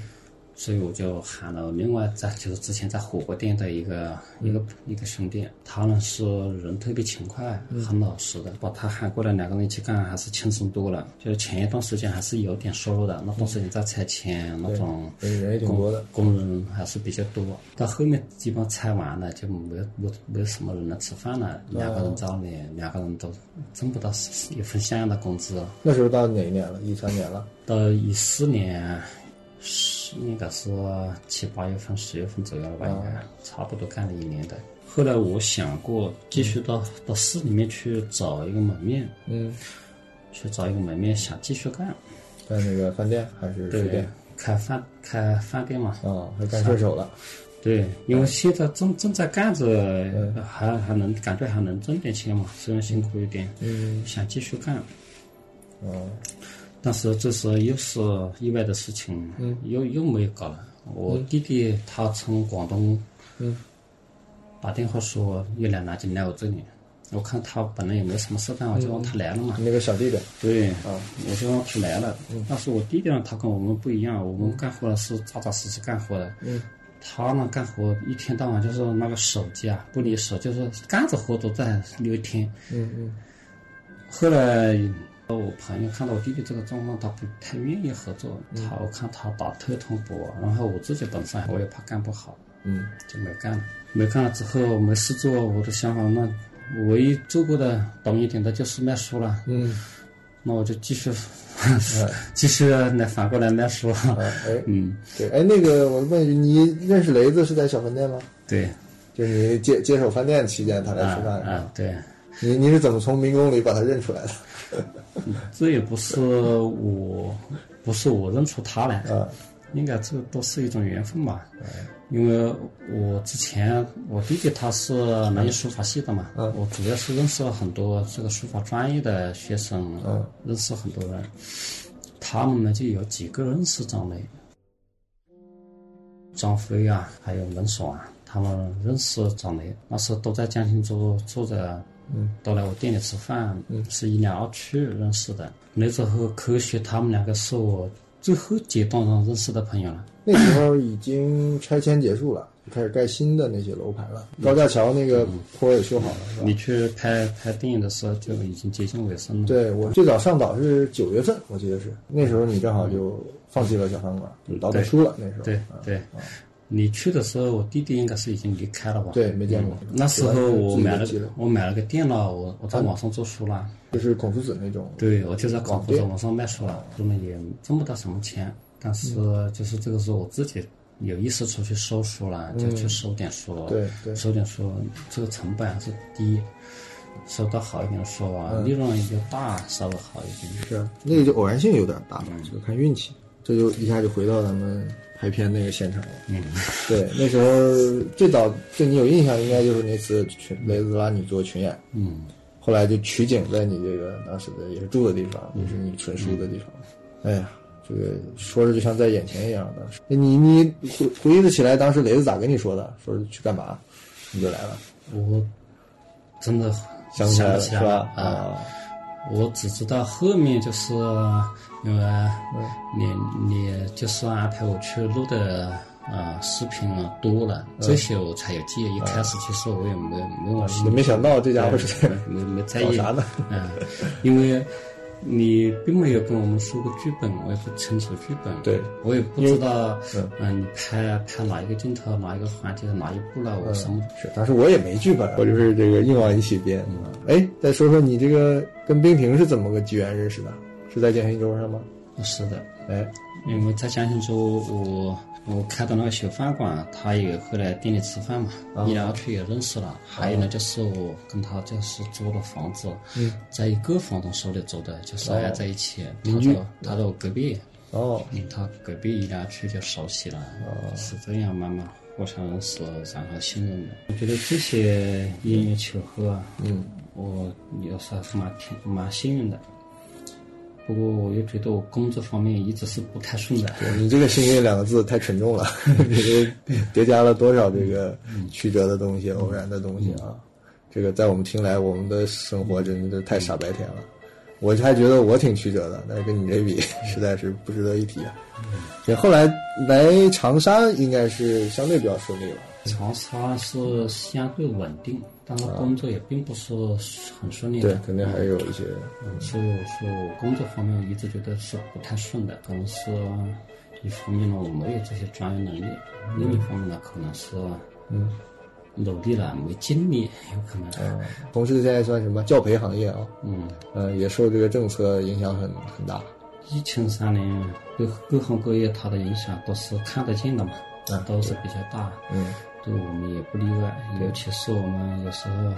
一一旦有个风吹草动，说一个市里面有一个两个嗯阳了，嗯，就停课了。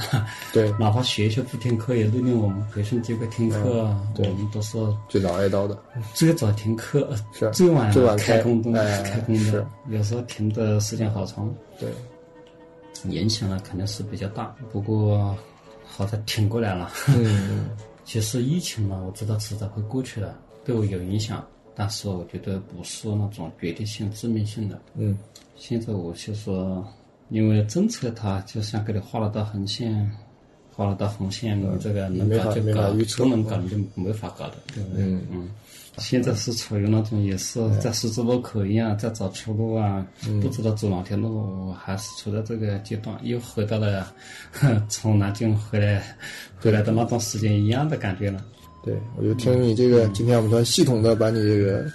经历回顾了一下，我觉得弥补了我当年就在开车的时候没机会录你这些故事的遗憾。对，现在我想起来，今天听到一个新的关键词哦，之前我你提纲的时候，我是想象不到的，就是一个被好多次或者意外吧，或者是偶然因素，嗯，不停的这个让你转弯转向，嗯对吧？或者换轨道的这么一个人生经历，就这样的人生是，嗯，我所没经历过的，我相信很多人也没经历。而且我还觉得今天一个新的心得啊，我们其实更多的是依赖于教育或者是专业学习，就是你跟像我们这一类人最大的区别是，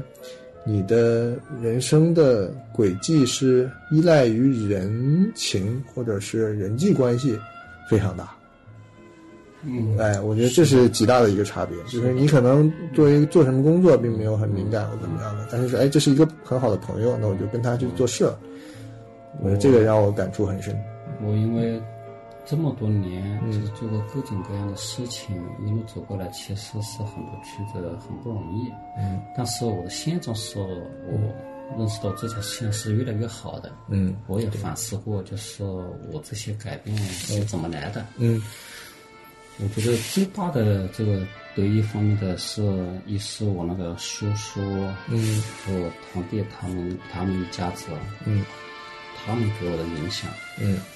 他们的家庭氛围，大一个大家族都是属于那种就是互帮互助、嗯互相亲爱的那一种。我一直就感觉到一种温暖，一种力量，因为他们就是没把我当外人，嗯，把我当自己家人一样的。对，我就有，就总觉得自己有一个后盾，嗯有一个力量在支撑着我。是，另外呢，就是在外面这么多年，嗯呃，各种朋友都帮了我不少忙。嗯这是相互的。对，其实你也在帮大家嘛。嗯，像我这样的这个状况，没有任何一个人嫌弃过我，嗯，都是在提起我帮我。是，我觉得那个时期啊，包括咱们的年龄阶段也是刚好是那那段时间，包括你像遇到江西州这种空间，嗯，对吧？他当时那个变迁的状态，也是能让这些人遇到，是吧？嗯你现在大家的都定下来了，你看江西州变成了富豪岛，长沙嘛也是大都市了，上海更不用说了，其实是很固定、很僵化的。这种相遇啊，这个机会特别宝贵。今天聊了好多啊，聊了快三个小时了，我觉得这是我期待中的一期这个大的节目。嗯，跟雷子这么开心的聊过，跟一些朋友插科打诨的聊过，我觉得聊你的故事是这个让我这个悲喜交加的一个经验。行，今天差不多，谢谢斌哥，这么深情的给我们分享了你这个个人故事，你的经历。行，那好，那就先这样，再见。拜拜。 Vai, vai, quando è grande mondo, la strada oh,